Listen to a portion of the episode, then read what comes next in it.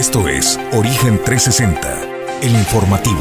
Recorremos el estado de Colima, desde las cálidas aguas del Pacífico hasta los imponentes volcanes, para presentarte la información que debes conocer. Bienvenidos a Origen 360, el informativo. Amigos de Origen Informativo, muy buen día, muy buen día. Bienvenidos a Origen 360, la información desde todos los ángulos. Estamos en vivo desde la ciudad y puerto de Manzanillo, Colima, México. Yo soy Jesús Llanos, es un gusto darle la bienvenida y saludar a mi compañero de fórmula y conducción, Julio César González. Julio, buenos días. Buenos días, Jesús. Buenos días al auditorio que nos sintonizan en Origen 360. Pues ya listos con la información el día de hoy, Jesús. Información que créame, vale la pena que se quede con nosotros para que esté bien informado. Oiga, nos visita el día de hoy en el estudio eh, despuesito a las 8 de la mañana, Nico Mejía, este chef que se ha convertido en un vocero de la cocina colimota, de las tradiciones, de nuestra identidad.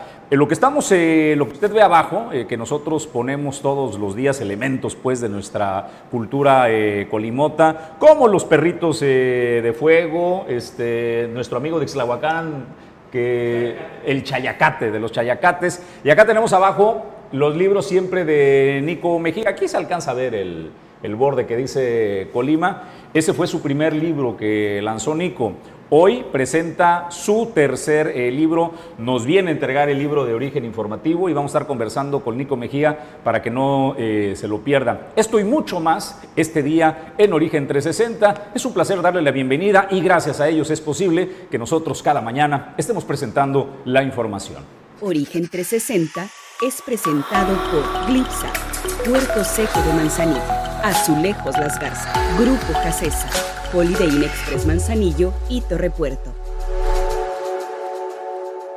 Bueno, de acuerdo al Servicio Meteorológico eh, Nacional, hoy es un día donde las temperaturas se disminuyen. En el estado de Colima, la referencia del punto más alto, pues aparte del volcán eh, de Colima, el volcán de fuego, tenemos el Terrero, esa zona pues de Minatitlán, donde las temperaturas eh, se pronosticaba llegarían a los 3 grados el día de hoy. Este, Julio, y además pues esta zona de Minatitlán, eh, Comala, Cuauhtémoc, que estamos hablando de temperaturas entre los 12 y 13 eh, grados centígrados. Para Manzanillo bajaba entre 19 y 20. Tecomán estaba un poco más fresco todavía. Oye, pues bastante, 18 grados para Tecomán. Sí, este bastante fresco para, para los eh, costeños, por ejemplo, para nosotros. Yo la verdad hoy sí ya sentí más el clima navideño ahora sí de lo que no se sintió en todo, el, todo el mes. Bueno, la recomendación es pues que cuide a los adultos mayores, que cuide a los niños, porque eh, la disparidad que hay entre las temperaturas, que aquí viene el tema interesante para la costa, más allá pues de que nos baja la temperatura, es cómo afecta, porque tienes temperaturas eh, de 18, 19 grados en la mañana y de repente por la tarde llegas a los 30, 33 grados, este, Julio. Estamos hablando de 10 a 12 grados de, diferencia entre cómo amanece este, y la temperatura cálida. Entonces, estos cambios pues, eh, de temperatura desencadena enfermedades de las vías respiratorias y válgame el cielo, ¿no? Este, si, se trata de enfermedades de las vías respiratorias, pues todo el mundo eh, nos preocupa. Ya sabe usted las condiciones que vivimos de pandemia, entonces hidrátese bien, cuida a los niños, cuida a los ancianos, abríguelos y eh, pues si les puede este, pues echar vitamina C, Julio César González, pues que lo haga, ¿no? Pues no hay que, no hay que eh, dejar, no hay que echar en saco roto las recomendaciones que nos da Jesús, sobre todo la vitamina C, me parece que eso es muy importante para reforzar nuestras defensas hay que, ante, fortalecer. ante un posible resfriado. Y si no no se puede comprar vitaminas, bueno, pues échale naranjita, eh, mandarina, ¿no? Este, que son ricos en vitamina C. Oigan, pues nosotros vamos a, los temas. Mire la que le tengo. Eh, un despacho que tiene sede eh, en Argentina. Ahí está el despacho de estos abogados, pero que también tienen representación en los Estados Unidos. Tiene una propuesta. ¿Y qué está haciendo? Bueno, está convocando a mexicanos que quieran demandar a la Organización Mundial de la Salud y al gobierno chino para que aquellos que fueron víctimas de COVID, si tú tuviste eh, una pérdida, lo más lamentable, una pérdida humana, un familiar eh, tuyo perdió la vida eh, por COVID, o tuviste COVID y tus finanzas se vieron afectadas o te impactó tu vida de cualquier manera, lo que está proponiendo este despacho radicado pues en Argentina es hacer una demanda colectiva. El despacho se llama Poplatsky International Law Office y está ubicado en Argentina. Eh, la propuesta es demandar ante la Organización de Naciones Unidas, debemos recordar que la Organización Mundial de la Salud depende de la Organización de Naciones eh, Unidas. Bueno, demandar a la OMS y demandar al gobierno chino para que eh, las afectaciones que te haya eh, generado, bueno, pues pudieras recuperarlas. Se habla de una demanda millonaria, Julio y están convocando pues a mexicanos interesados. Hasta ahora, ¿qué tiene de clientes principales? Brasileños, debemos recordar que el impacto mayor de la pandemia está Estados Unidos, Brasil, India, Rusia y México. México es la quinta nación más afectada por la pandemia de COVID, donde mayor número de víctimas mortales se han presentado. Yo te pregunto a ti, amigo del auditorio, te pregunto a ti, Julio César González, ¿Te hace como que sentido esta posibilidad que se abre de demandar a la Organización Mundial de la Salud y al gobierno chino por las afectaciones de COVID? De primera instancia sí parece una nota como de, ah, no inventes, ¿a poco sí es cierto? Pero si ya nos vamos, por ejemplo, al tema de fondo, Jesús, me parece eh, pues que sí hay una, hay una responsabilidad del gobierno chino. En su momento hay que recordar la secrecía con la que se estaba manejando el tema de los primeros rebrotes en, en China en este mercado de animales, e incluso animales exóticos, y este Wuhan, fue el, Wuhan, el, epicentro de la pandemia. Y en ese sentido, Jesús, me parece que a lo mejor si pudiera haber una responsabilidad en contra del gobierno chino por el mal manejo de la emergencia eh, que se presentó, por la desinformación y por la reserva también del tema que realizó durante las primeras semanas, que fueron un factor importante para que este virus también se pudiera diseminar al resto del mundo. En ese sentido, sí pudiera haber, eh, yo considero, una, una eh, responsabilidad. Eh, y lo digo por lo siguiente, por ejemplo, cuando uno sube a un avión, eh, Jesús, te, obligan a usar el cubreboca. Si no usas el cubreboca a bordo del avión, pues ¿qué es lo que pasa? Las autoridades del avión y la aeronáutica van y te desalojan del avión porque pones en riesgo la seguridad de los demás pasajeros. Entonces, partiendo más o menos del mismo concepto y la, del mismo precepto, me parece que sí pudiera pues generar mayor interés eh, posteriormente para que se sumen más personas inconformes. Coincido en el tema, pues, eh, de que hay una parte de responsabilidad tanto del gobierno chino como de la Organización Mundial de la Salud en el tema del flujo de información, de cuando se conoce, pues, que hay un virus misterioso que comienza a generar, pues, afectaciones a la salud y la muerte en eh, personas de, de China, el gobierno chino, como en todo, crea una contención cuando ve que el tema se está volviendo muy serio, bueno, pues abre la información al mundo y advierte, al menos esa es la percepción que se tiene. Eh, en el tema de la Organización Mundial de la Salud pasó lo mismo, es el flujo de información. Creo que la responsabilidad de la que pudiéramos estar hablando en que incurrieron tanto el gobierno chino como la Organización Mundial de la Salud es en cómo se dio a conocer la información al mundo con la velocidad que se compartió eh, y los datos que pudieron aportar en ese sentido.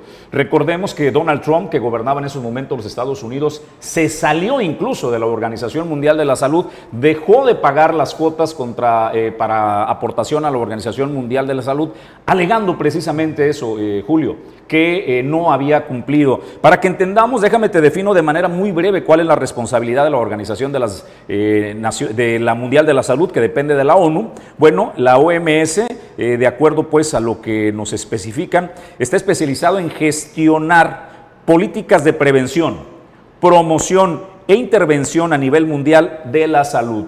Entonces, parte pues de su responsabilidad es esta. Y volvemos a preguntar, esta demanda que propone este despacho de Buenos Aires, Argentina, requiere de al menos 30 mexicanos, Julio César González, que eh, se sumen a la demanda colectiva para presentarla ante la Organización eh, Mundial de la Salud y en la sede de las Naciones Unidas. Uno pensaría, y dice este abogado litigante, que eh, él creyó que iba a tener eh, fila para esta denuncia ante la Organización Mundial de la Salud. Sin embargo, pues no ha sucedido de esa manera. Se llama Fernando Martínez de Velasco, por si le interesa, googleelo, busca a Fernando Martínez de Velasco. Él es el abogado que representa a este despacho con sede en Buenos Aires, eh, eh, Aires Poplavsky International Law Offices. No ha tenido la convocatoria eh, que esperaba. Creo que es un tema de credibilidad.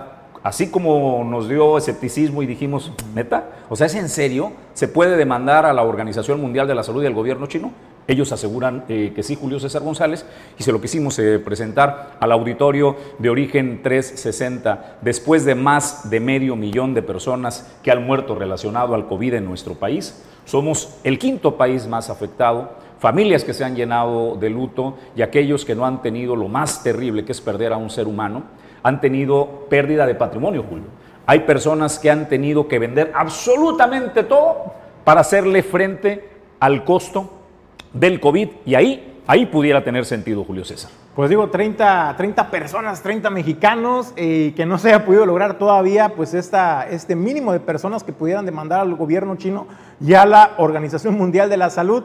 Eh, pues digo, ¿cuántos infectados tenemos en nuestro país? 3.9 millones eh, de infectados de COVID acumulados desde el inicio de pandemia y solamente 30, pues sí me parece, pues que está muy, estamos muy abajo Jesús de la meta, digo, porque caramba, uno se esperaría más para su participación. Pues si a alguien le interesa, está ese tema, se lo quisimos poner sobre la mesa aquí en Origen 360. Pues está ahí el tema, Julio. Nosotros vamos a la información. Reciben eh, doctor y enfermeras de la Sedena la presea Miguel Hidalgo en grado banda por su entrega y dedicación al combate del COVID, precisamente Julio César González. Fíjate, Jesús fue el día de ayer por la mañana en las instalaciones de la 20 zona militar en el estado de Colima, donde estuvo ahí la secretaria de Salud del Gobierno del Estado, eh, Marta Janet eh, Espinosa, acompañada por el general brigadier eh, diplomado de Estado Mayor Héctor Manuel Valles, donde hicieron esta entrega de, de distintivos de, al personal de salud por su trabajo al frente de eh, los hospitales de atención a las áreas COVID en la Secretaría de la Defensa Nacional. Y esto era parte de lo que se vivía y del mensaje que emitían el día de ayer. Los objetivos de mantener a la población en las mejores condiciones de salud y vida. También me uno a los sentidos y dolorosos momentos de pérdida de compañeros de trabajo y en especial a sus familiares en los efectos negativos que ha ocasionado esta enfermedad. Sin duda, el más gran anhelo de todo profesional de la salud es poder ejercer su profesión preparándose día con día para servir a sus semejantes, procurándoles el alivio ante situaciones donde se ve amenazada la salud, no importando el sacrificio para cumplir con nuestra entereza, mostrando solidaridad con nuestros compañeros y compromiso con nuestras instituciones Deseo manifestar que para combatir la pandemia provocada por el COVID-19, el Estado mexicano ha hecho uso de todos los recursos humanos y materiales para atender citada pandemia, lo cual ha permitido mitigar las consecuencias que la población continúa realizando sus actividades cotidianas hasta el día de hoy. Invito a todos a seguirse cuidando y aplicar las medidas sanitarias conocidas con objeto de disminuir los riesgos de contagio en la contención y mitigación de la pandemia provocada por el SARS-CoV-2. Mayor médico cirujano, Roswaldo Nario Arismendi. Enfermera general, Dalia Rivier Figueroa Méndez. Enfermera general, Grisel Rodríguez Aguirre.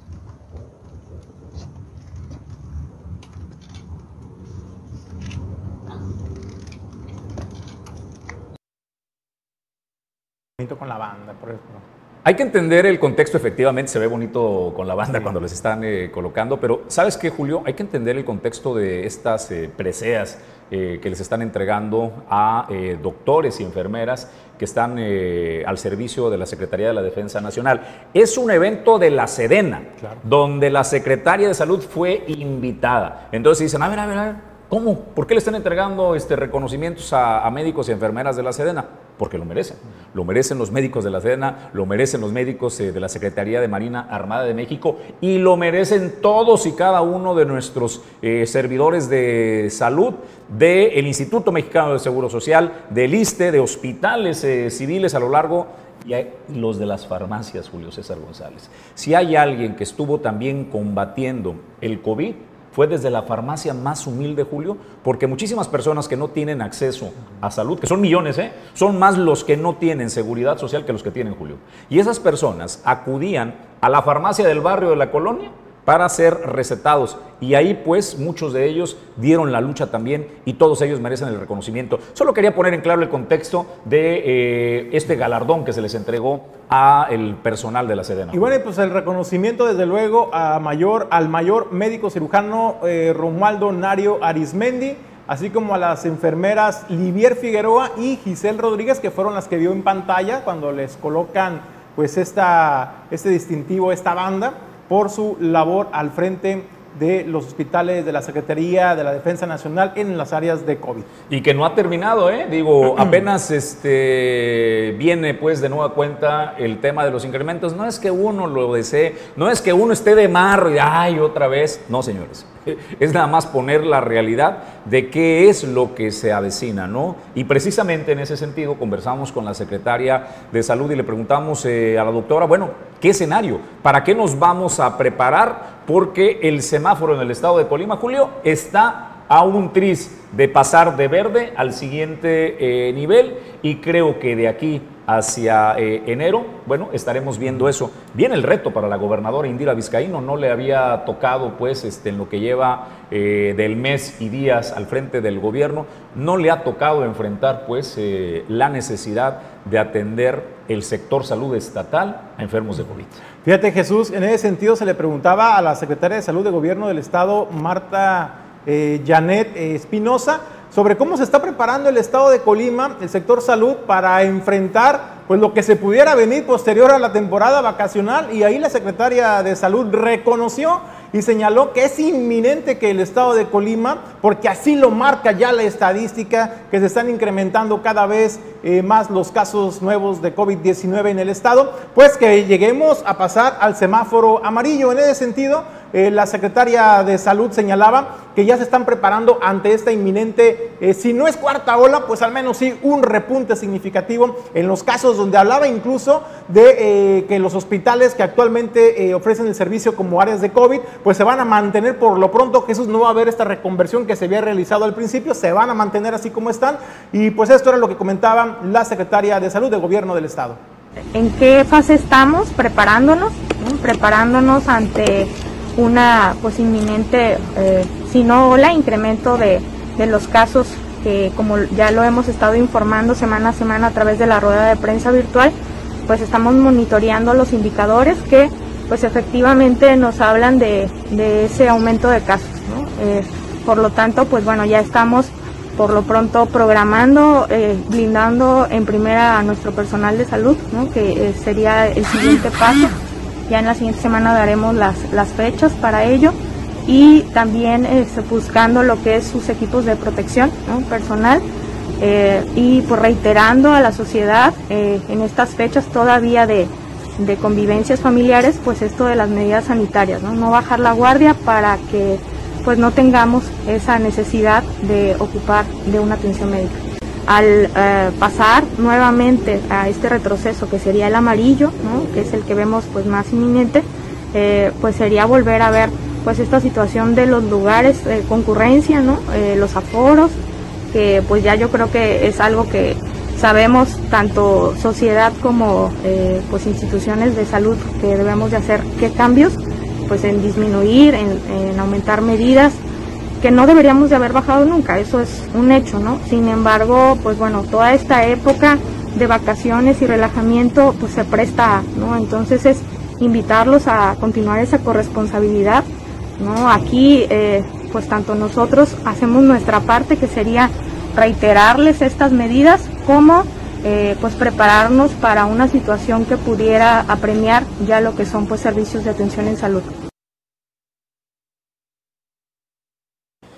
Estamos tan saturados de información y de tantas cosas y estamos tan ansiosos de olvidarnos de las malas noticias, Julio, que nos olvidamos que hace apenas unos meses en el estado de Colima, eh, en un centro deportivo aquí en Colima Capital, se instaló un hospital este, itinerante del ejército mexicano porque estábamos con tal cantidad de necesidad de, camas que estaban ya los hospitales saturados y tuvo que intervenir eh, el protocolo de emergencia de la Sedena para sacar avante esta, esta situación. Ahí fueron atendidos. Entonces, nada más digo para que entendamos, ¿no? Ahora mismo lo que hablaba pues la secretaria de Salud es que por el momento no habrá reconversión. ¿Y eh, por qué es importante el tema de la reconversión? Porque no todo es COVID tampoco, Julio.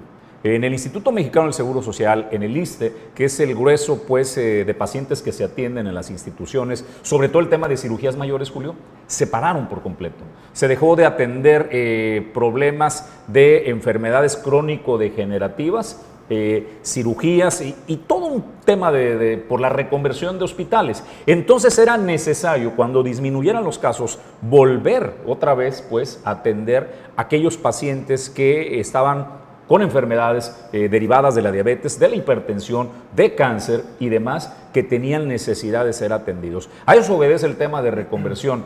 Seguramente, Julio, yo no lo deseo, pero seguramente volveremos a ver el escenario donde tal vez si se incrementa pues el número de pacientes que requieran hospitalización, bueno, venga una vez más la reconversión y se tenga que poner en espera cirugías y otro tipo de atenciones. Fíjate, Jesús, a mí lo que me llama la atención es que hay que recordar cuando eh, llegó el COVID al estado de Colima, pues obviamente no se tenía presupuestado todo ese tema de la reconversión hospitalaria, la compra de insumos extraordinarios que se tuvieron que realizar para abastecer al sistema de salud estatal. Y hubo, usted recordará, pues este tan polémico crédito que le autorizó el Congreso del Estado al entonces gobernador Ignacio Peralta Sánchez. Y a mí lo que me llama la atención, Jesús, es de que en el presupuesto 2022, es decir, en el presupuesto del próximo año, no está contemplado un incremento, una partida precisamente para prever estas cosas cosas, como en el apartado COVID, digamos, para poder hacer frente a estos gastos extraordinarios que sin duda se van a venir en el estado de Colima.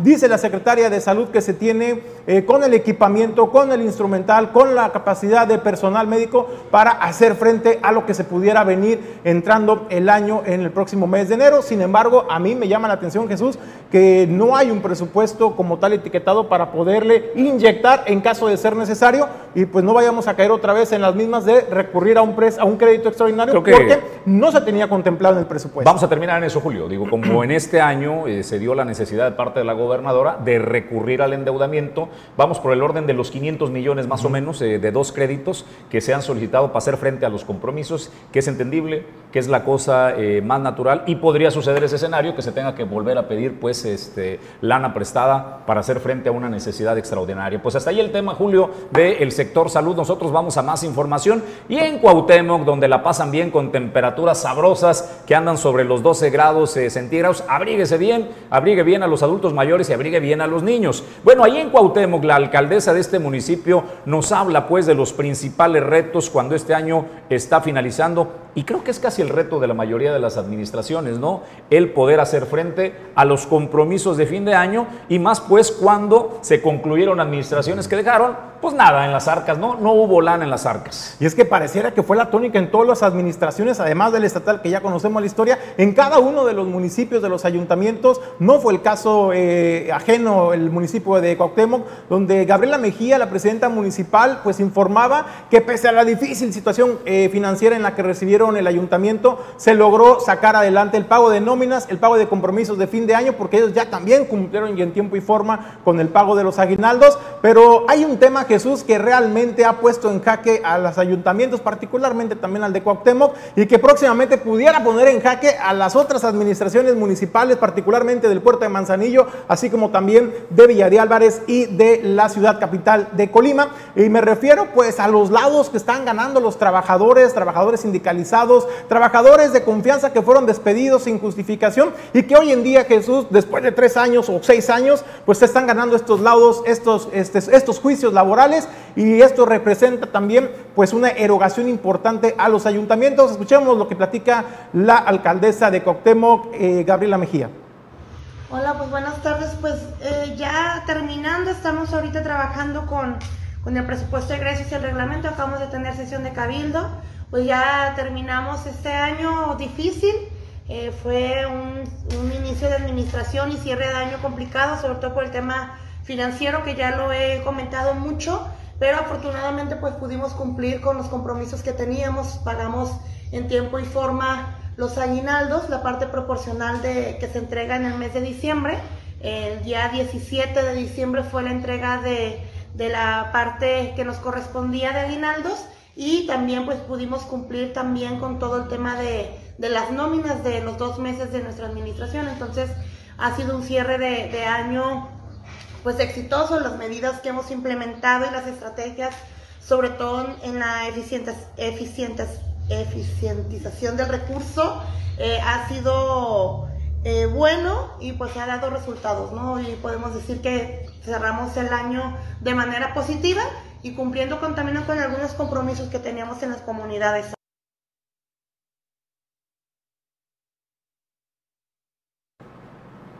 Bueno, esto fue en cuanto cómo cierra Cuauhtémoc el 2021, pero le preguntábamos también, Jesús, le preguntaban los compañeros en, en, el municipio de Cuauhtémoc a la alcaldesa, ¿cómo vamos a arrancar el 2022? ¿Cuál es el escenario que pinta para este municipio?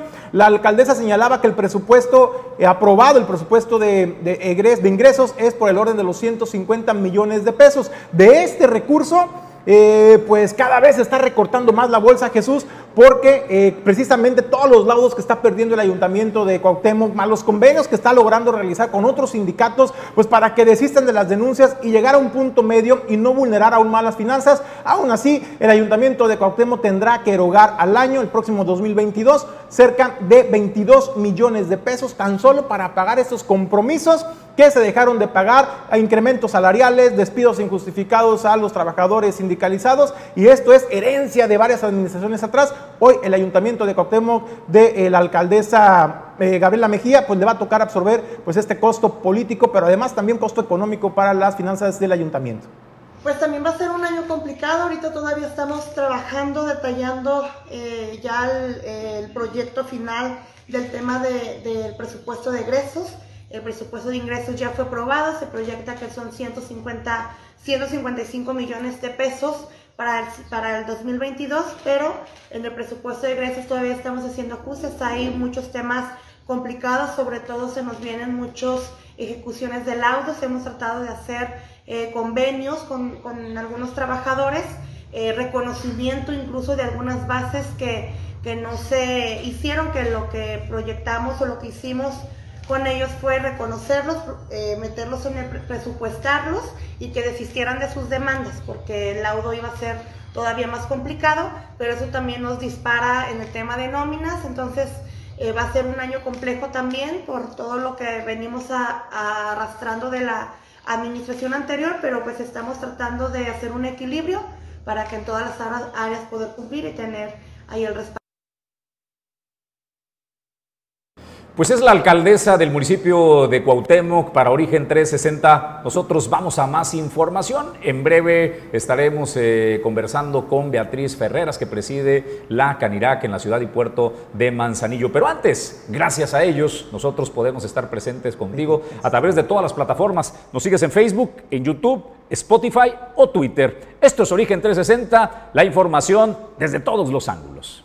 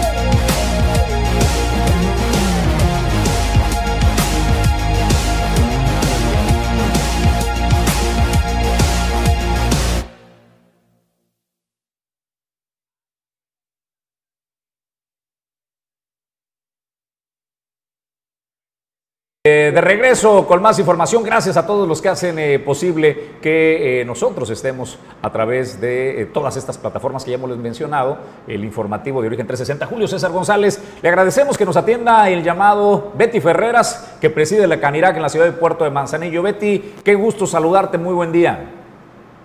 Hola Jesús, buenos días Julio y todos los que nos escuchan hoy en Origen 360. Muchas gracias por la invitación. ¿Cómo vamos, Betty? Estamos a punto, pues, eh, de cerrar el año. Eh, las expectativas se están cumpliendo. Yo entiendo que de esta temporada invernal, Betty, el momento eh, más fuerte, pues, es esta semana para cerrar la temporada de invierno para la industria restaurantera. Pues sí, en realidad, con mis compañeros restauranteros con los que he hablado, ha sido sorprendente porque pues los íbamos a promover un poco más y ya la mayoría tienen su aforo completo para este, este fin de año, lo cual es algo muy positivo después de meses de pandemia, de haber bajado los aforos, de haber tenido que, algunos cerrar.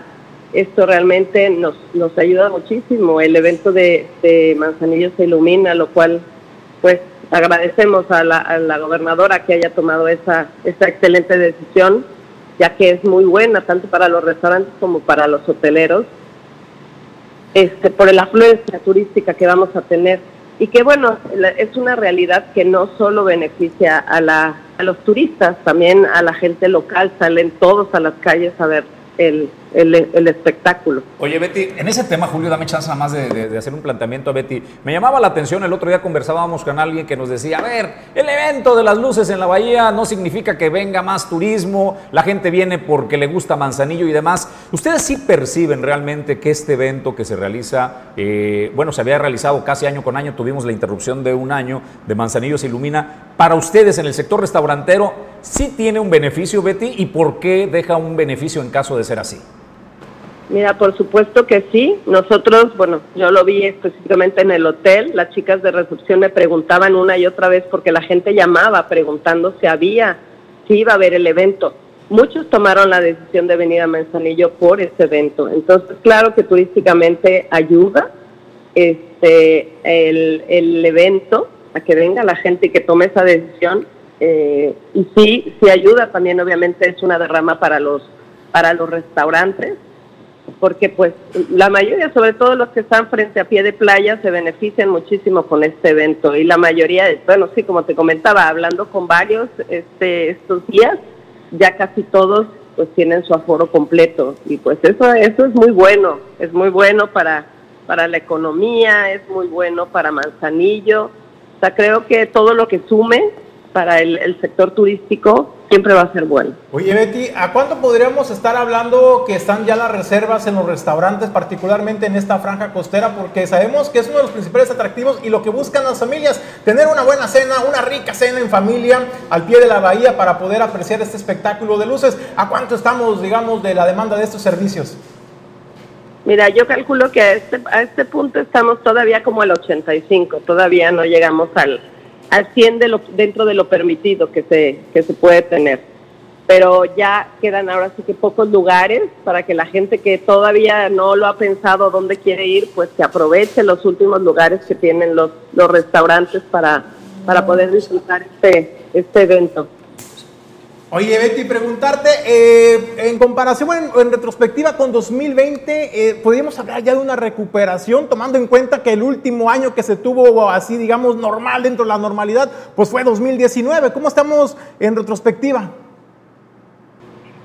Pues en realidad todavía no llegamos a, lograr eh, recuperarnos tanto como 2019 pero bueno, claro que en este último trimestre sí ha habido una mejoría, sí ha habido más ventas, sí han subido las ventas en general, no nos podemos quejar, pero bueno, para llegar al 2019 todavía falta un poquito. Sí fueron unos, unos meses muy golpeados, muy complicados, entonces bueno, ahorita como te comento, este último trimestre ha mejorado, ha mejorado y bueno, sí vemos esta temporada como, como un salvavidas, entonces estamos estamos contentos porque, bueno, sí, todos vamos a tener muchísimo trabajo y, pues sí, vamos a sacar, a poder sacar, salir con, con, los, con los compromisos que teníamos, ¿no?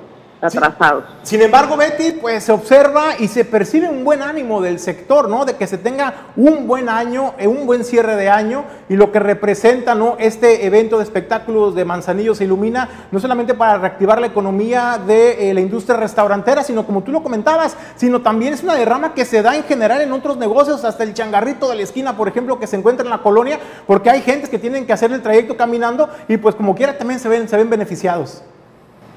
Así es. Sí, definitivamente el evento eh, tenía que regresar a Manzanillo, porque es de Manzanillo, ¿verdad?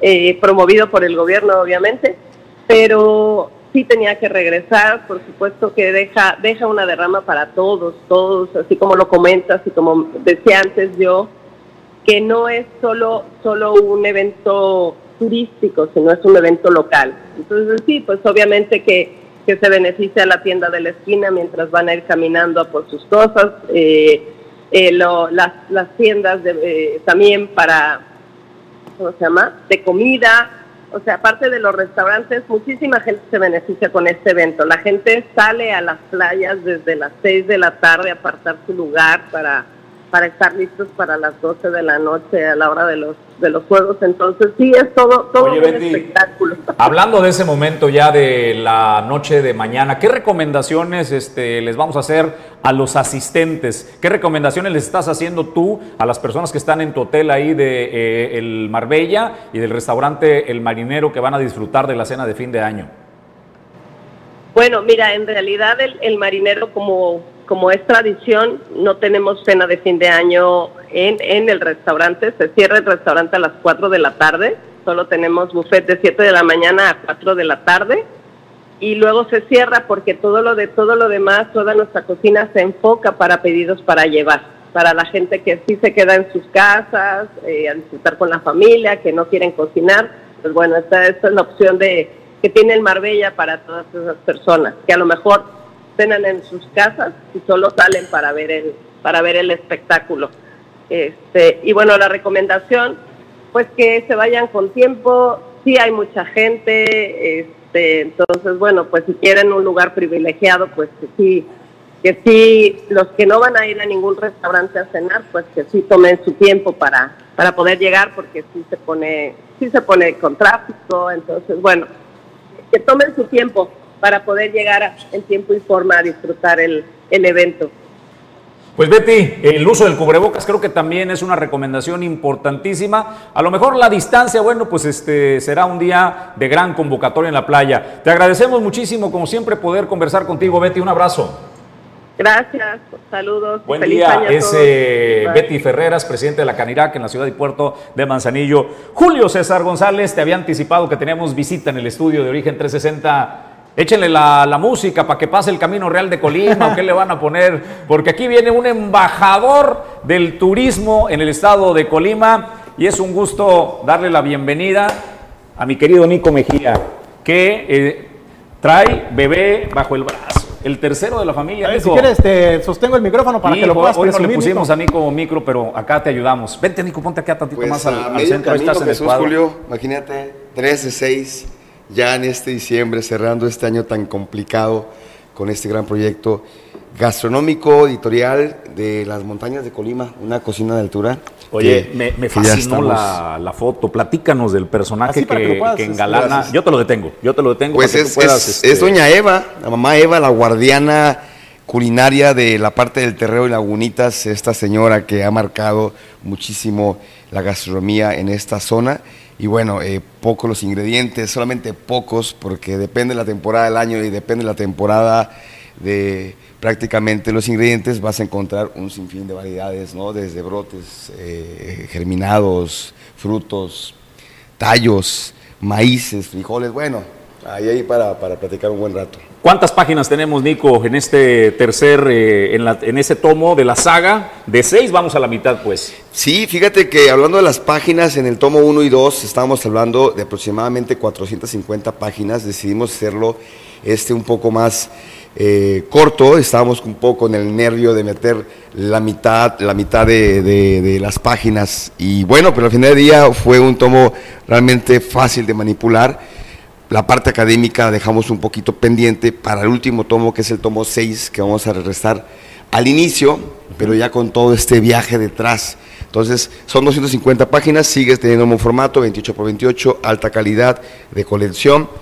Y bueno, agradecido con, con ustedes, con, con estos eh, plataformas, con las personas que contribuyeron a que se diera realidad y también la comunidad, hay que decirlo, la comunidad portuaria. El gol de todos, a ver, ¿qué? ¿Quieres son un montón. Sí, este, son varios. A lo mejor se nos va a escapar alguno. Tú No, me dices yo, nos creo, echamos yo- el yo tiro. creo que aquí, aquí, los tenemos échale. a todos.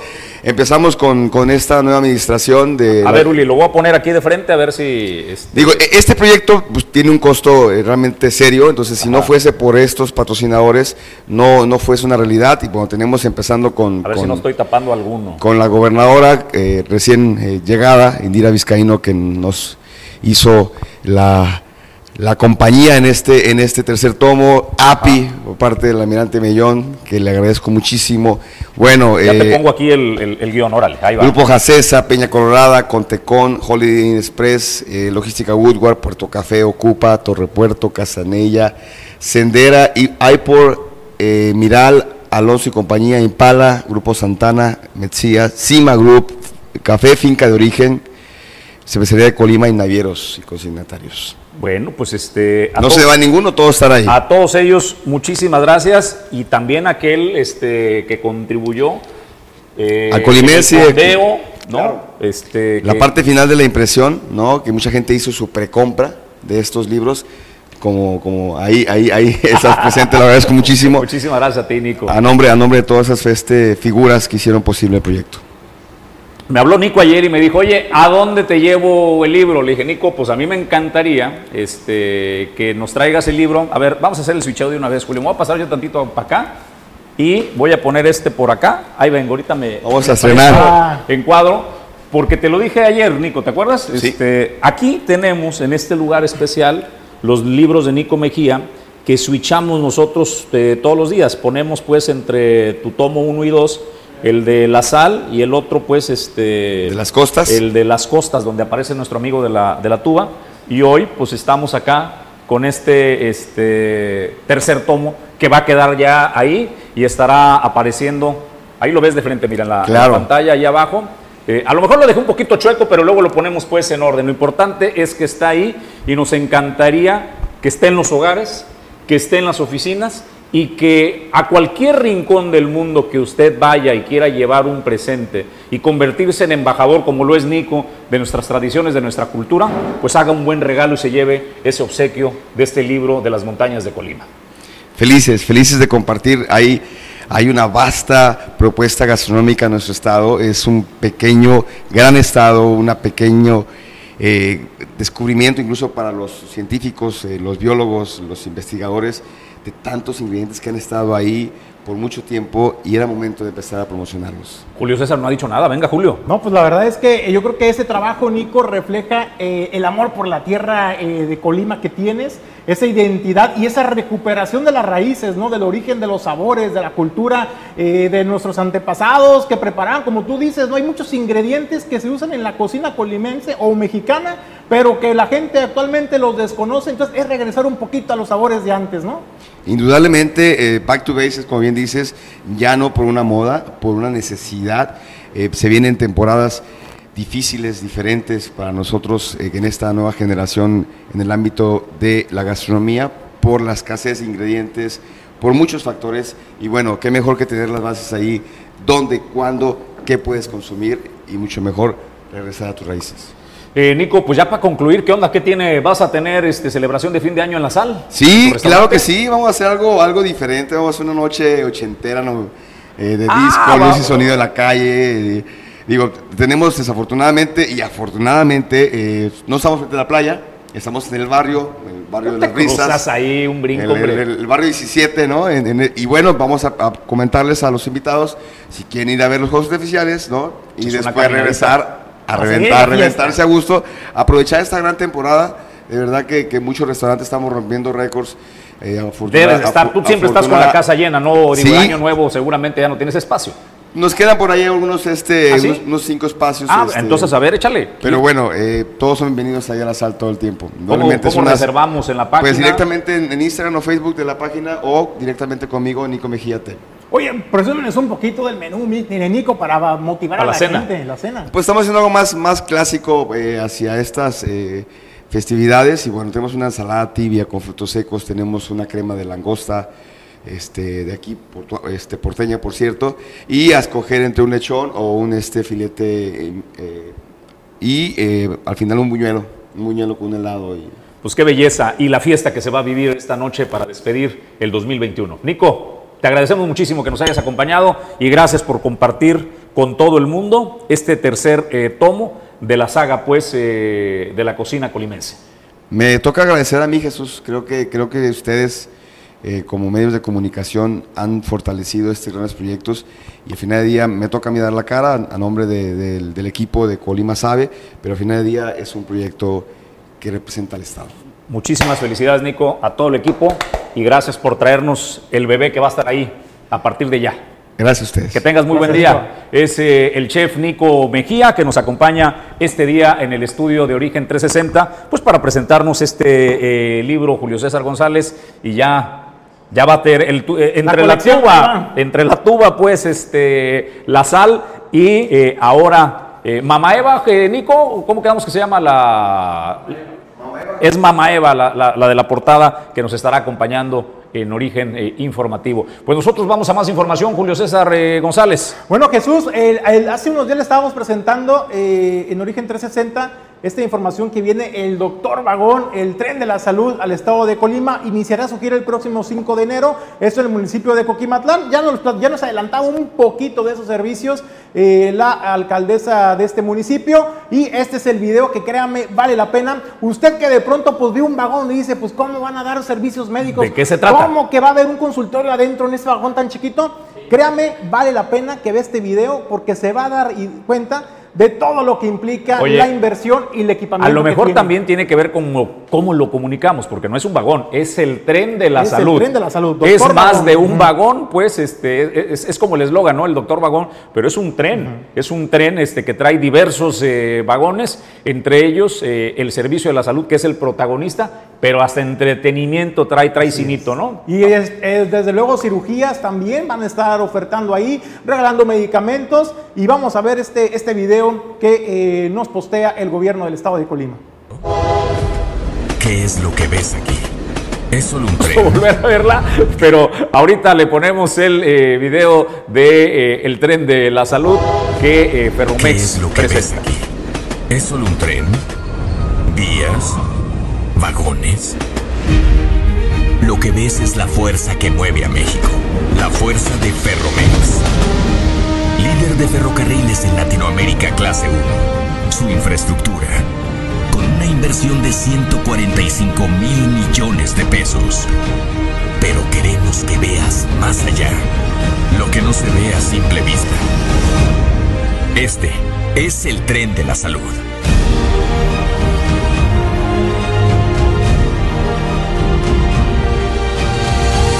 Programa sin precedente de Fundación Grupo México y sus patrocinadores, que lleva servicios médicos gratuitos de calidad a cada rincón de la República Mexicana. A cada estado, a cada pueblo, a cada persona. Sin importar la distancia ni las condiciones.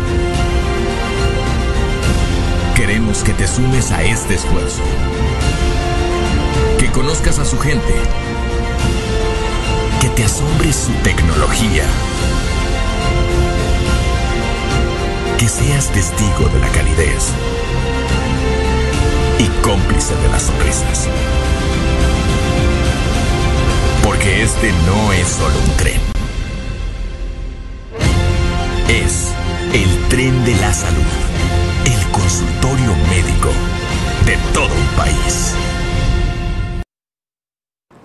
Bueno, pues es impresionante, ¿no? Este es como un edificio, eh, Julio César González, lo que es este tren de la salud del doctor Vagón, que Ferromex, eh, en alianza con patrocinadores, porque son también diversas empresas las que llevan pues esta responsabilidad social, pues para corresponderle al pueblo y a la gente que necesita servicios de salud particularmente, eh, entre otras eh, cosas. Pues no se lo pierda que estará recorriendo el estado de Colima, eh, ya estaremos anunciando los municipios, el cómo, el cuándo y el dónde. Julio. Así es, Jesús. Inicia por lo pronto en Coquimatlán el día 5 y posteriormente le estaremos aventando con tiempo para que vaya en familia a hacerse su chequeo médico que se tiene que hacer, por ejemplo, la revisión para la mastografía o las mamografías para que puedan estar A ahí ver. también. Llévese al señor también. Bien también importante lo que acabas de decir de las mamografías. ¿Qué nos dijo ayer el doctor Gustavo Mellón? Que- Que ya no son gratuitas. En el sistema de salud pública ya no. ya no son pero gratuitas, pero en el doctor Vagón sí. En el doctor Vagón sí. Entonces, eso es importante, ¿no? Puede obtener estos servicios gratuitos. Oye, Julio, pues en Marabasco la alcaldesa Griselda Martínez les entregó una obra, les dignificó ahí el acceso, pues la entrada principal de Marabasco, una comunidad que durante muchos, muchos años, Julio, eh, ha tenido rezagos. Cuando hablamos de Marabasco, es para decir que se inundó, que se desbordó el río y que llenó el pueblo de agua y lo incomunicó, ¿no? Ahora es una buena noticia que la alcaldesa Griselda Martínez pues les lleva beneficios y aquí presenta la obra que realizó. nos encontramos en la comunidad de Marabasco y me acompaña el ingeniero Alam, nuestro director de obras públicas, y nos encontramos justamente aquí haciendo la mañanera el día de hoy en este espacio que está justamente al ingreso de la comunidad de Marabasco. Es un espacio que eh, diseñamos nosotros y creamos nosotros para que el ingreso a esta comunidad eh, tuviera eh, forma y fuera un espacio digno y que fuera pues la mejor vista que da el pueblo a su ingreso. Y entonces, este, bueno, este espacio se conformó eh, totalmente nuevo, no existía para nada, este era un terreguero donde la gente luego esperaba el camión abajo de este árbol, pero sin tener un espacio en donde sentarse ni nada de eso. Y bueno, pues hicimos un pequeño jardincito con un paradero urbano, respetamos el árbol para que siguiera ahí dándonos sombra y oxígeno y eh, bueno, acondicionamos no solamente este espacio, sino la vialidad que está a su alrededor. A ver, si usted se pone quisquilloso este, y anda diciendo, no, pues mira nomás, o sea, eso, la entrada, pues eso, porque no tenían ni No eso. tenían ni eso, O sea, no tenían ni eso en Marabasco y hay que reconocerle, pues, este, las obras que se están haciendo. eh, son pequeñas acciones que sí le van generando, pues, un cambio eh, al rostro de una comunidad que ha tenido olvido, décadas y décadas de olvido.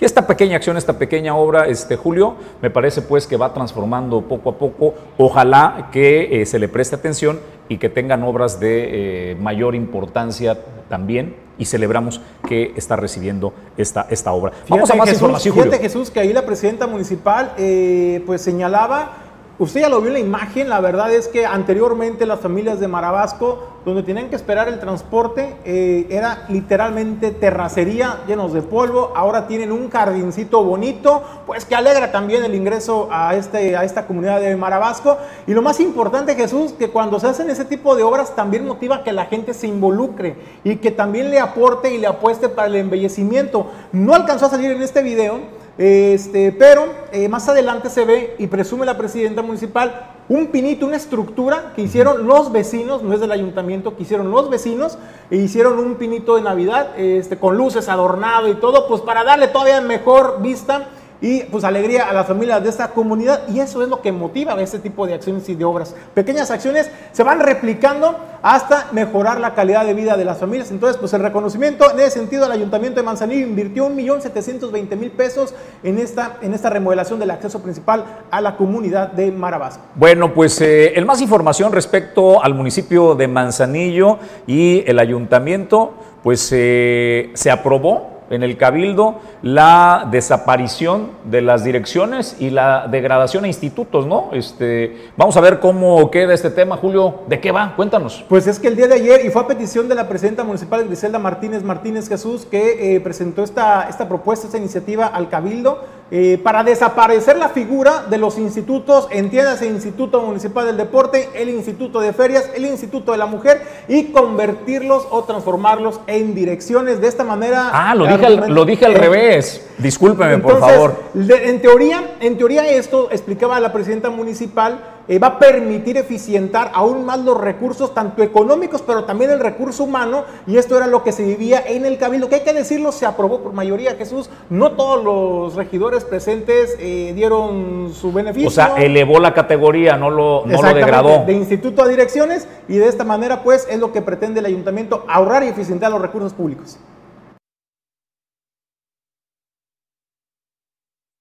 ¿Qué nos dice pues eh, esta declaración en el ayuntamiento de Manzanillo? Particularmente los beneficios de llevar a cabo esta contracción de los institutos hacia el ente municipal es el hecho del ahorro en razón de que cada uno de estos institutos tenía áreas administrativas, por ejemplo, o tenía áreas de psicología o tenía áreas de trabajo social que eh, bien se pueden aprovechar las que ya existen en el DIF, por ejemplo, y que inclusive se pudieran ampliar los horarios en el DIF, que es uno de los objetivos. Actualmente algunas de, estos entes eh, que tenían trabajo social o, o psicología laboraban hasta las 3 de la tarde, igual que el DIF pero ahora se puede ampliar los horarios para que en el DIF haya inclusive tres turnos y eh, se ahorra personal eh, y, con esto bueno, impactamos menos en el presupuesto en los servicios personales. Entonces es eh, mayormente eso y que puedan tener ellos estos direcciones ahora mejor capacidad para el gasto dirigirlo a la prestación de los servicios. Pues es la tendencia de este gobierno eh, municipal que viene en la directriz desde el gobierno federal, ¿no? Eh, el gobierno del presidente Andrés Manuel López Obrador, eh, pues habla de una política de austeridad que desde que llegó, disminución de sueldos, desaparición eh, de todo lo que se pudiera eh, desaparecer, y ahí está en función pues el gobierno federal. El gobierno del Estado creo que con el paso del tiempo irá por las mismas, eh, Julio César, y ahora el municipio de Manzanillo.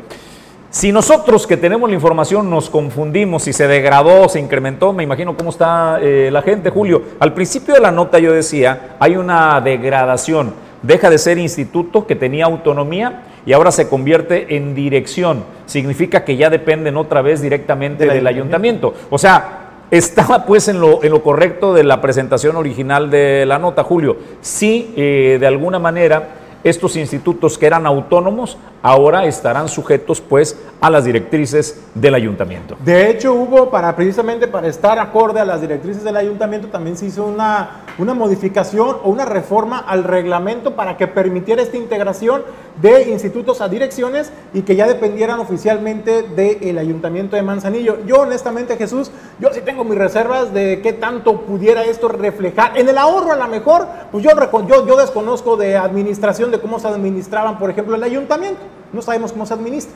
Pero, eh, pues si dicen que va a eficientar, eh, digamos, el uso de los recursos públicos, eh, pues ojalá esto no venga a comprometer los servicios a la población, que en teoría también va abocado a esta iniciativa y esta reforma y esta eh, integración de los institutos a direcciones, eh, precisamente eficientar los servicios a la población. En la práctica, comentaba incluso ahí la presidenta municipal Griselda Martínez, un ejemplo, decía, bueno, el DIF, el DIF presta el servicio de, de psicología y atención médica en algunos sectores, pero también lo prestan muchos otros institutos. Entonces dice, pues entonces, ¿para qué tanto recurso humano haciendo lo mismo? Cuando todo lo puede realizar el DIF municipal.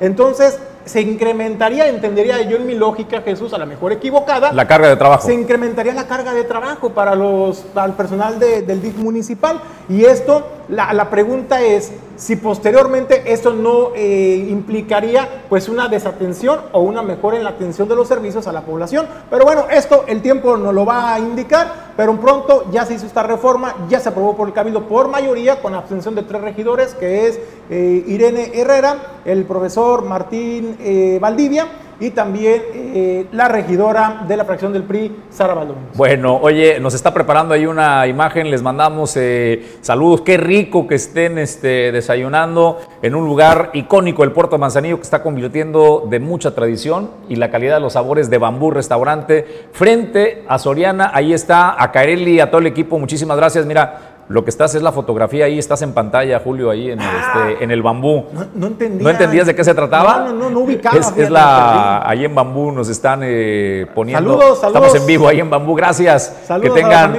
muy, muy buen provecho y un excelente día. Pues vamos a más información, eh, Julio, a los deportes. Está listo nuestro eh, colaborador Quetzal Nafarrate, porque es jueves de deportes y es un gusto darle la bienvenida, por supuesto, a nuestro joven talento que nos acompaña hoy en el estudio de Origen Informativo. Y bueno, pues eh, como cada jueves está preparado para presentarnos la información. Vamos a ello. Deportes 360. El deporte desde todos los ángulos. Bueno y fresco, fresco, así está Quetzal Nafarreta, Nafarrate listo para presentarnos la información. ¿Qué onda Quetzal? ¿Cómo Hombre, estás? Pues acaba de pasar las fiestas dicembrinas y ya estamos a vísperas de Año Nuevo, entonces hay que estar eh, contentos y, y felices, ¿no? De, de que ya finalizó un año. Eh, pero bueno, pasando a los temas deportivos. Oye, pero tómale bien el outfit. No, no, no, O ¿qué sea, pasó? ¿cómo así? hay que acordarnos que estamos en tiempos de pandemia, uno no sabe lo que hay abajo, pero sí arriba, así que todo está bien.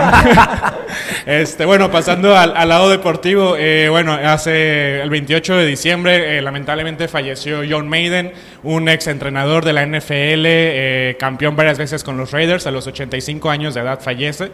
Hay que recordar que este jugador nada más, este fue un jugador que nada más pasó por las categorías estudiantiles, nunca llegó a, la primera división, al menos no se destacó como jugador de, de la NFL en la primera división, en máximo circuito, pero sí fue un gran entrenador, incluso pasó al Salón de la Fama y ha fallecido sin mencionar los motivos de su muerte. La NFL soltó un, un comunicado donde menciona que, que Maiden falleció. Maiden, además de ser eh, exentrenador muy exitoso, eh, también pasó a la historia por, por llevar el nombre eh, a un videojuego icónico en el mundo de, de gamers, que es el Maiden de la NFL, que es lo equivalente a FIFA. Eh, entonces, por- gracias a este periodista que posterior a, a- su, a su carrera como entrenador, pasa a analista en, ca- en cadenas como Fox, E ESPN, NBC, eh, y, y se hace icónico y, y es el comentarista oficial y fue el analista oficial de la NFL por muchos años e incluso fue imagen de, de este videojuego. Entonces, pues, eh, lamentable fallecimiento de, de este eh, analista y más que nada eh, queda la espinita de saber qué fue lo que, lo que pasó porque la NFL y, y ningún otro comunicado ha, ha aclarecido qué es este, eh, la, la causa de su muerte. Y pasando por otro lado, eh, ya todos los equipos de la, de la Liga Mexicana ya están eh, listos prácticamente para, para afrontar un nuevo torneo más. La próxima semana ya inicia la Liga MX. Eh, ya todos los, todos los jugadores, todos los equipos están entrenando por parte de- del fútbol de estufa que, que tanto llama la atención por, por el morbo y, y- lo que conlleva estar ahí en, en los rumores y en las altas y bajas de los equipos. Pues bueno, se oficializa el fichaje de Jonathan Dos Santos al, al América se une a la lista selecta de, de hermanos que han participado en el Club Azul Crema, eh, los hermanos, mismos hermanos, entre ellos está los hermanos Leiva, Laines Leiva, eh, están los hermanos eh, Ramírez, Ramón Ramírez, eh, y entre varios más, son varios. Incluso hay jugadoras en la, en la femenil, en, la, en América femenil, femenil, donde han sido hermanas y han jugado en, este mismo equipo. Jonathan Dos Santos viene de, del LA Galaxy, terminó su, su contrato y pues bueno, lastimosamente no lo vamos a ver como lo vimos en Barcelona, en Villarreal, incluso en el Galaxy, junto con su hermano. Pero bueno, cabe recalcar que Jonathan es, es más joven, es un jugador sumamente sobrio en el, en el medio campo, en el medio campo, entonces le vendrá de, de maravilla seguramente a, a las Águilas. Por otro lado, también eh, las Chivas oficializan por fin un fichaje después de tantos rumores y, y de dos años, práctica, un año prácticamente donde no tuvieron ningún tipo de, de fichaje. Pues bueno, ya se une a, la- a sus filas Roberto Alvarado, eh, el Piojo Alvarado de Cruz Azul, campeón, eh, perdón, sí, campeón con la máquina y además jugó los Olímpicos, es medallista olímpico con, con la selección mexicana este verano. Eh, en, en un, en un trueque donde a lo mejor a los aficionados de las Chivas no, no les pareció, pues fue Alex Mayorga, el lateral izquierdo, y este Uriel Antuna, otro jugador que tenía mucho futuro, muchísima proyección y que al final de cuentas eh, se da estos dos, dos intercambios por, por uno solo, ¿no? que, que es el Piojo Alvarado, que incluso en el partido del día de ayer de las, de las Chivas contra el Necax amistoso, eh, ya se estrenó como goleador. Eh, en, un, en, un, centro llega y, enseguida la, empuja nada más para, anotarse y firmar su primer gol con la camisa rojiblanca. Eh, cabe recalcar también que en un partido bastante extraño, ¿no? En, en, lo particular a mí no, no lo había notado. Eh, las Chivas y, lo, y, los Rayos de Necaxa de Aguascalientes jugaron dos partidos el mismo día, amistosos. Eh, el primero en la tarde fue por la, los suplentes prácticamente de ambos equipos y más tardar el, en, en, la nochecita, ya oscureciendo, este, los jugadores titulares de ambos equipos ahora disputaron otro partido. Eh, al final de cuentas, pues bueno, fueron, fueron dos encuentros con diferentes jugadores, por decirlo de una manera. Eh, las Chivas eh, vienen arrasando, Julio. No sé si, si, ya estás temblando porque el primer partido ganan 8-0, el segundo ganan eh, 3-1 y ahora ganan sus dos partidos. Este último, el de titulares, el primero lo ganan 4-0 y el primero, eh, el segundo, perdón, ya de titulares, este, lo ganan 3 a 4-3 este, con voltereta incluida. Este... Le, le, tienen que soplar la, la nota este, no, no, no. a nuestro jefe deportivo. Es que eh, de los dos partidos a lo mejor se, se hicieron este bueno, los resultados se juntaron, pero en, en, total fueron cuatro goles en el primer partido, nada más para Chivas, 4-0, y en el segundo partido quedaron 3-2, Necax iba ganando 2-0 y Chivas a, le dio vuelta. Aclárame, aclárame la advertencia a Julio César González sí, de que estás temblando. Que, sí, que Julio ya está temblando porque su, sus rojinegros sí. otra vez van a pasar la sombra después de que las Chivas ya están este, repuntando, ¿no? Oye, me, me, encanta el optimismo desbordante de Quetzal. A ver, por favor, ¿cuántos partidos van de la, apenas que van jugando, por favor? Bueno, ya. ya campeones, ¿no? Ya, no, ya son cuatro. No, ellos ya, ya, ya se juran que son campeones del fútbol mexicano. Oye. 8-8. Oye, no le quites un gol.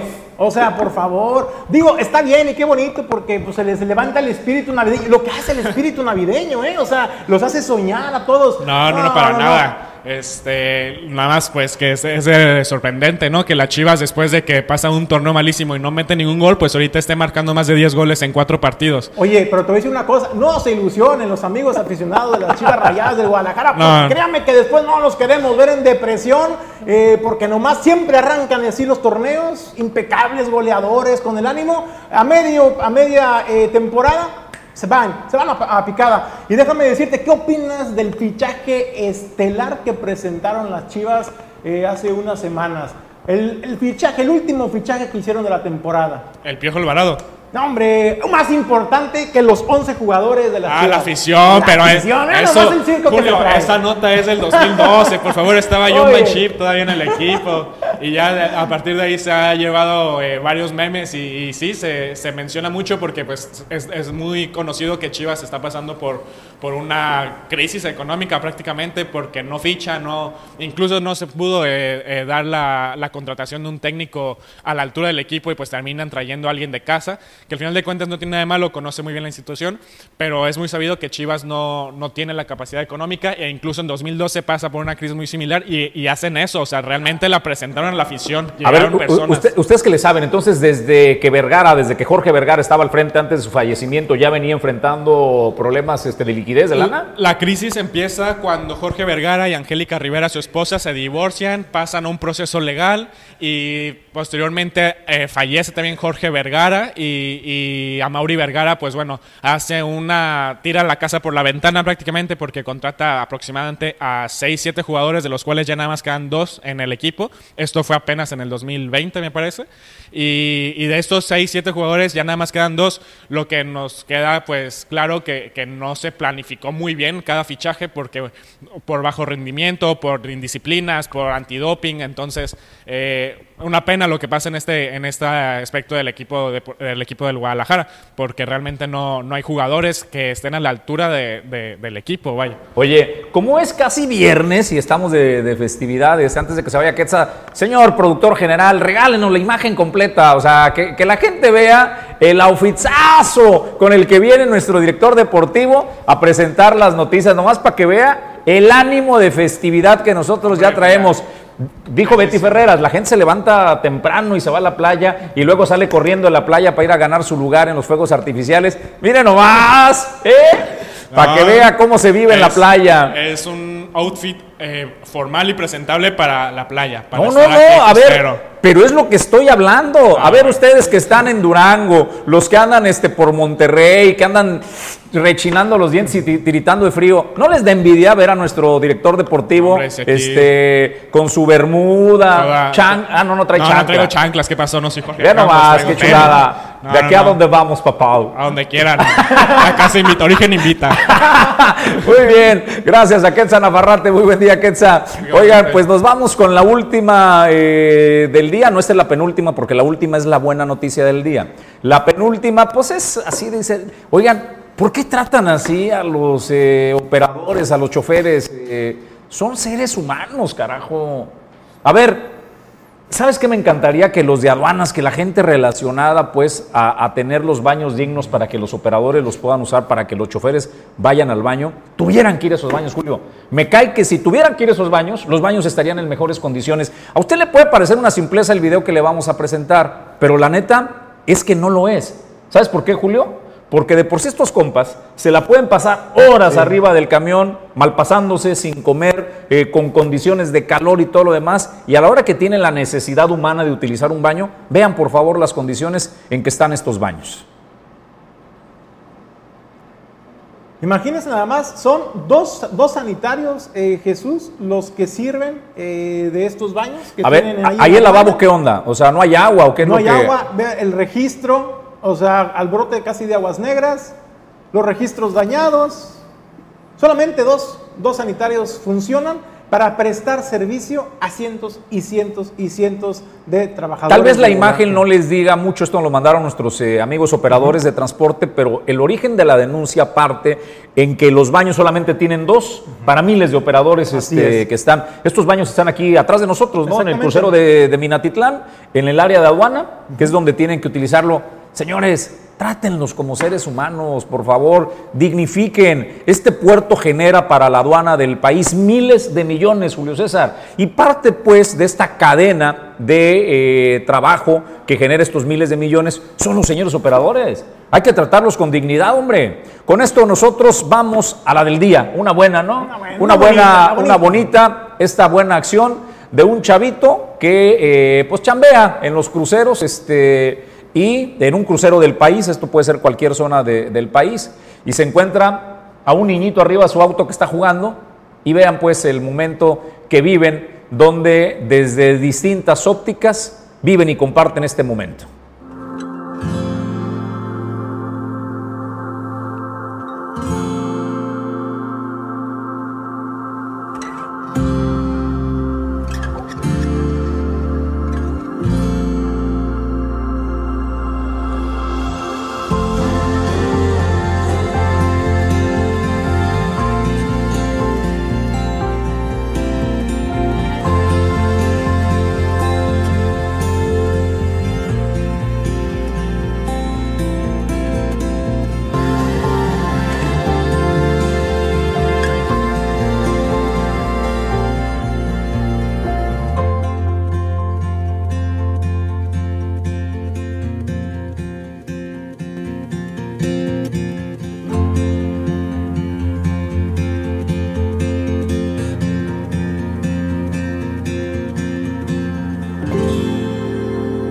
Negar la cruz. Adiós, amigo. Qué bonito, ¿no? Eh, compartir, de eso se trata el espíritu, pues, este, de las festividades de, de Navidad y de Año Nuevo, y que dentro de los propósitos que podamos establecer, Julio, de, de este eh, fin de año, es el compartir, ser agradecidos. Eh, esta frase de agradezco por lo que tengo, agradezco por lo que voy a recibir, este, entre otras cosas. Siempre es importante ser agradecidos. Cuando uno cree que la está pasando mal, Julio, hay personas que verdaderamente la pasan mal.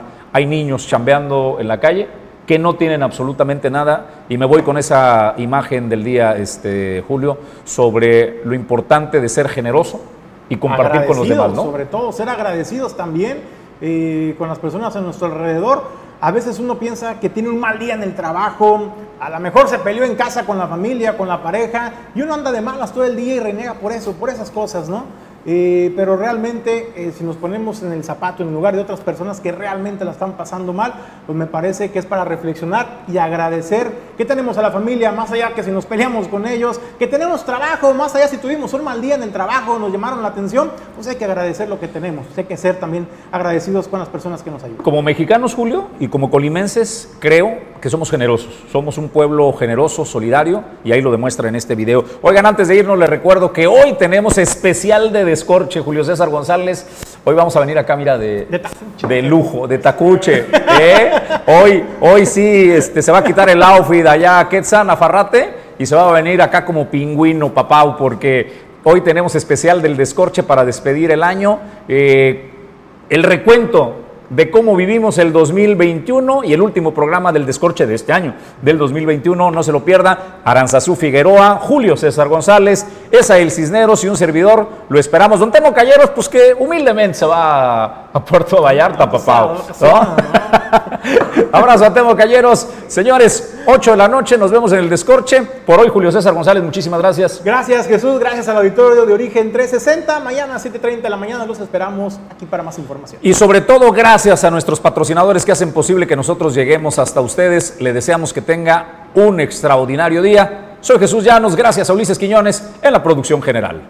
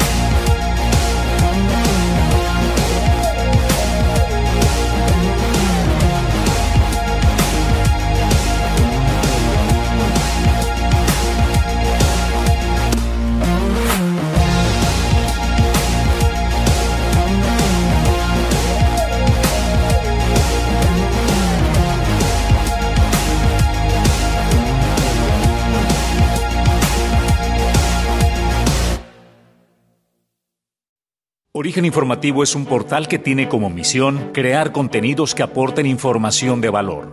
Nuestros programas fomentan el amor por nuestro país y nuestro Estado, mostrando su riqueza natural, cultural, gastronómica y lo más importante, su gente.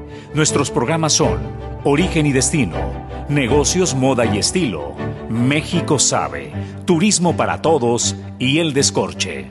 En Origen Media nos especializamos en la activación y posicionamiento de tu marca o negocio a través del diseño gráfico, video y fotografía. Algunos de nuestros clientes son Grupo Jacesa, Terminal Marítima y Transporte, Dueñas de la Vid, con sus vinos, Gala y Flor de Lis, Torrepuerto Manzanillo, Holiday Inn Express Manzanillo y más. Conócenos. Somos Origen Media orgullosamente en el puerto comercial más importante de México, Manzanillo, Colima.